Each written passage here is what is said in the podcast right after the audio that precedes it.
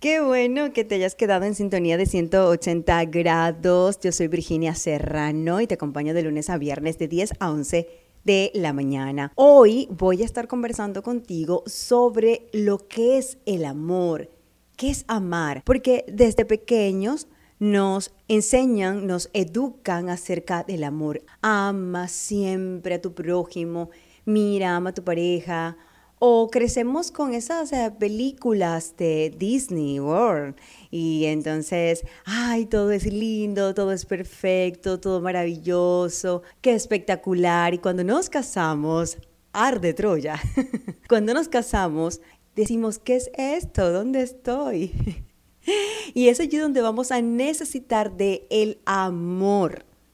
Es allí, es que definitivamente nos casamos por amor Claro, al principio está ese romanticismo, ese enamoramiento, pero a medida que pasan los tiempos, los años, nos adentramos más como personas, como pareja, y comenzamos a ver, Dios mío, los errores, las falencias, y nos quedamos allí. Pero el amor va más allá, definitivamente, de ese romanticismo y de ese enamoramiento, porque eso se puede ir apagando a medida que pasa el tiempo.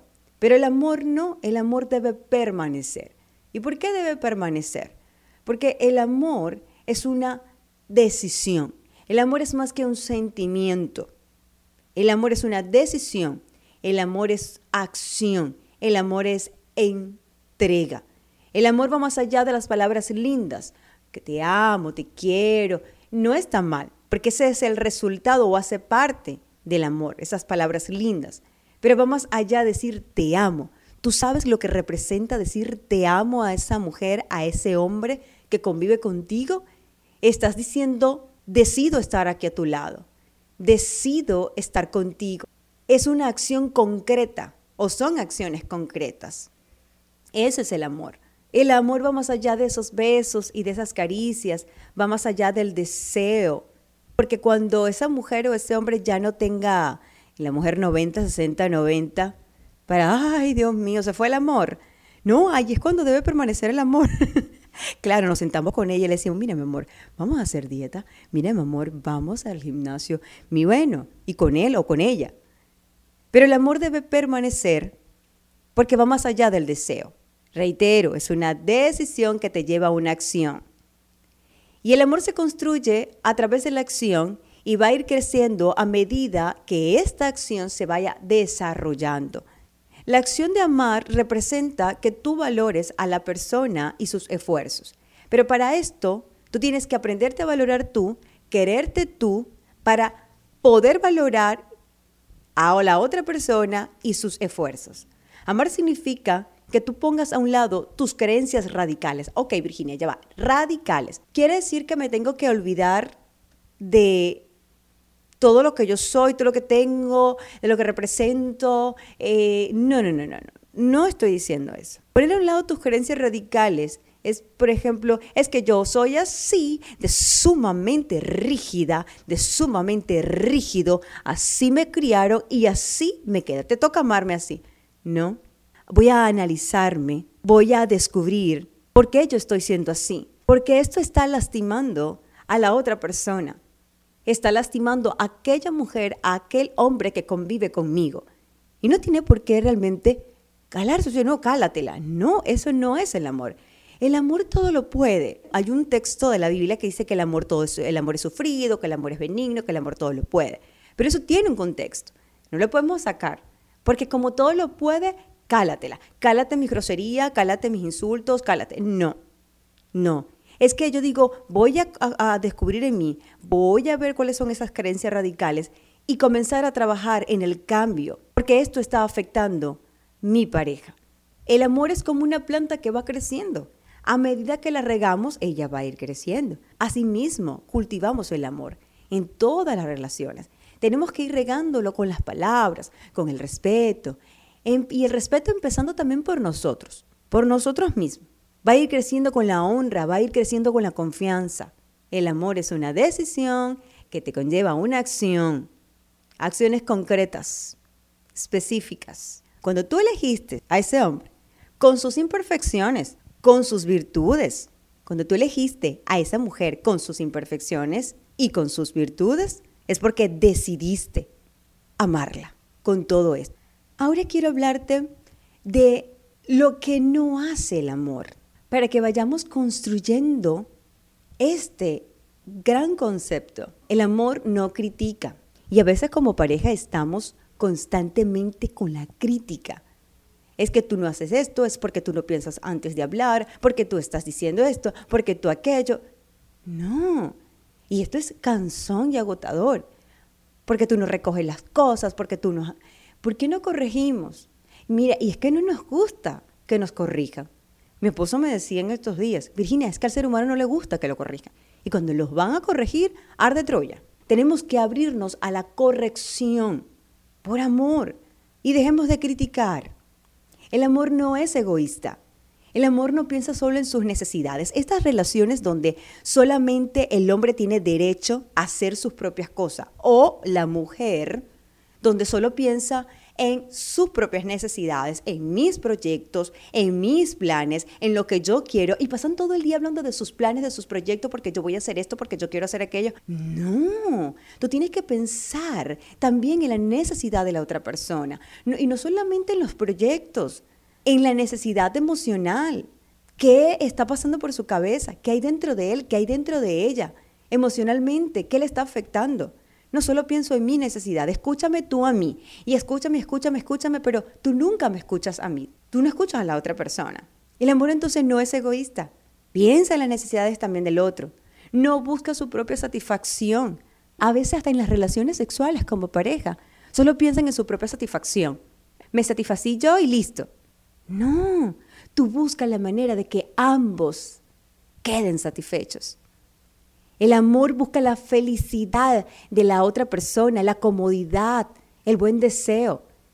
El amor se entrega y encuentra gozo en ver que la otra persona crece, madura, avanza, se desarrolla en su propósito. A veces somos tan egoístas. No, ya no te vas a vestir así, ya no te vas a arreglar así, vas a hacerlo como yo digo, digo, perdón, como yo quiero, como yo pienso y punto. No, eso no es amar. Cuando tú amas, permites el crecimiento de la otra persona. El amor no actúa como si fuese lo mejor. Yo soy la mejor esposa. Yo soy el mejor esposo. Yo soy el más sabio. Yo soy aquí el más maduro. Yo soy la más superior. No, no puedes actuar como si fueses el mejor. No usa eh, el conocimiento, no usa la experiencia, no usa los recursos para opacar al, al otro, a la otra persona o al ser amado y no lo usa tampoco para imponer. Es decir, no es jactancioso. El amor no hace nada indebido. A ver, no pienses que amar a una persona significa que ella estará dispuesta para hacer lo que tú quieres o lo que te venga en gana, como decimos coloquialmente. No, lo que yo hago aquí, lo que me da la gana, porque yo soy el hombre, en caso que sea el hombre, o porque yo soy la mujer y yo soy la que ahora mismo la que estoy aportando más, entonces se la van a calar. No, eso no es el amor. El amor no hace nada indebido. El amor no avergüenza, no ridiculiza a la pareja delante de sus amigos, no le dice las cuatro verdades delante de sus amigos para que vean lo que él o ella es es que yo te lo tengo que decir para que todo el mundo sepa lo que realmente es. Allí no hay amor. Y somos expertos en hacer esto. Ah, es que tú no lo conoces. Oh, es que tú no la conoces. No sabes lo que es ella. Todas esas indirectas se las vamos tirando. No, no tenemos que avergonzar. El amor no avergüenza. El amor no humilla. El amor no ofende. Ah, bueno, pero es que tengo que, es que es muy bruta, Virginia. No hace, se lo digo mil veces y no, como que no le entra. Pero es que ofendiéndolo tú no estás corrigiendo. Y ningún ser humano no tiene, o sea, no, tú no tienes el derecho, vamos a decirlo así, así es lo ideal. Tú no tienes el derecho como humano de ofender a nadie. No, tenemos el derecho de ser respetados. El amor cuida, y protege a la otra persona. Mira, voy a guardar tu desnudez, así dice mi esposo. Virginia, tenemos que aprender a guardar siempre la desnudez de la otra persona. Guarda la desnudez de tu pareja. No tiene por qué saberlo todo el mundo. Pero es que me dijo cuatro cosas, Virginia me ha ofendido. Entonces venimos y se lo contamos a todo el mundo. No, tú proteges y cuidas y resuelves tu problema allí, en tu casa. Busca la ayuda correcta, ideal, para que puedan mejorar. El amor nos lleva registro de las ofensas y errores cometidos. Y sobre todo aquí las mujeres somos expertas en llevar como un registro, una lista. Es porque hace cinco años tú me hiciste eso. Y no, es increíble, tenemos una capacidad nosotras para acordarnos de lo que pasó hace cinco años y estamos hablando de un punto en el presente y nos acordamos de lo que pasó hace cinco años. Entonces les, le unimos lo que pasó, lo que estamos viviendo y aún por lo que está de venir.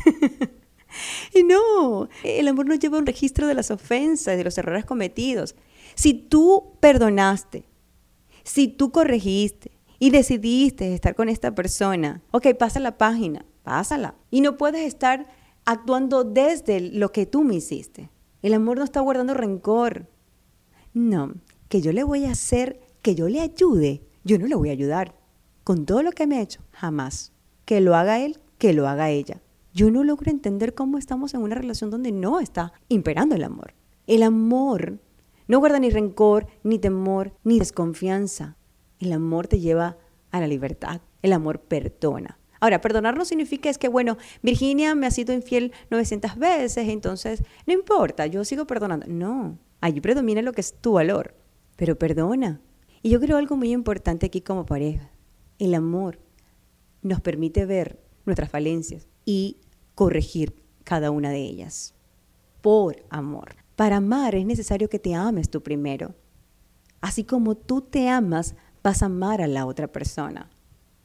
Cierra toda experiencia negativa, sana las heridas, para que puedas dar amor a otros desde lo sano. Todo parte de ti primero, de cómo conceptualizaste el amor en tu mente. El amor comienza por ti mismo.